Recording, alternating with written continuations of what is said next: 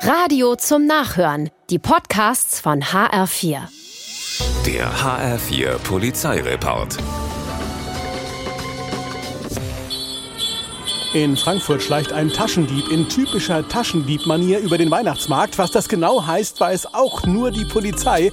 Die aber hat den Mann längst entdeckt. Zivilfahnder heften sich an seine Fersen und können beobachten, wie er eine Reisegruppe antanzt, aber erfolglos weiterziehen muss. Der Mann läuft vom Weihnachtsmarkt zur B- und dann zur C-Ebene an der Konstabler Wache und auf einer Rolltreppe wird er endlich fündig. Hier steht eine 82-Jährige. Er stellt sich hinter die Dame, öffnet vorsichtig sich den Reißverschluss der Handtasche und klaut das Portemonnaie. Weit kommt er natürlich nicht. Die Zivilpolizisten nehmen ihn fest. Der rund einstündige Spaziergang hat sich doch gelohnt.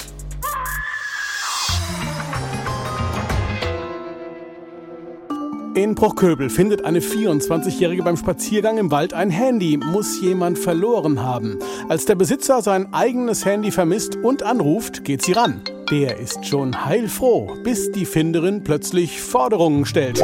Geld will sie, sonst gibt's das Handy nicht zurück. Unglaublich. Der Eigentümer willigt ein und bringt die Polizei zur Übergabe mit.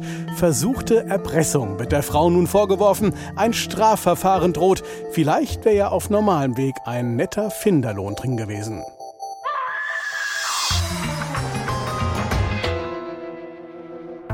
1 Uhr nachts in Marburg. Es ist dunkel, es ist still, kein Mensch mehr auf der Straße. Der richtige Zeitpunkt, um unbemerkt einen Blumenkübel mit einer 1,50 Meter großen Pflanze zu klauen. Denkt sich ein 30-Jähriger und klettert in einen fremden Vorgarten. Er buckelt das Teil über den Zaun und hat es fast geschafft, als ihm Zivilfahnder auf die Schulter klopfen, die tatsächlich zufällig am Tatort vorbeikommen. Er stammelt, versucht sich rauszureden, am Ende hilft aber alles nix. Er räumt den Diebstahl ein und buckelt den Kübel kleinlaut und unter Aufsicht der Polizei wieder zurück in den Vorgarten.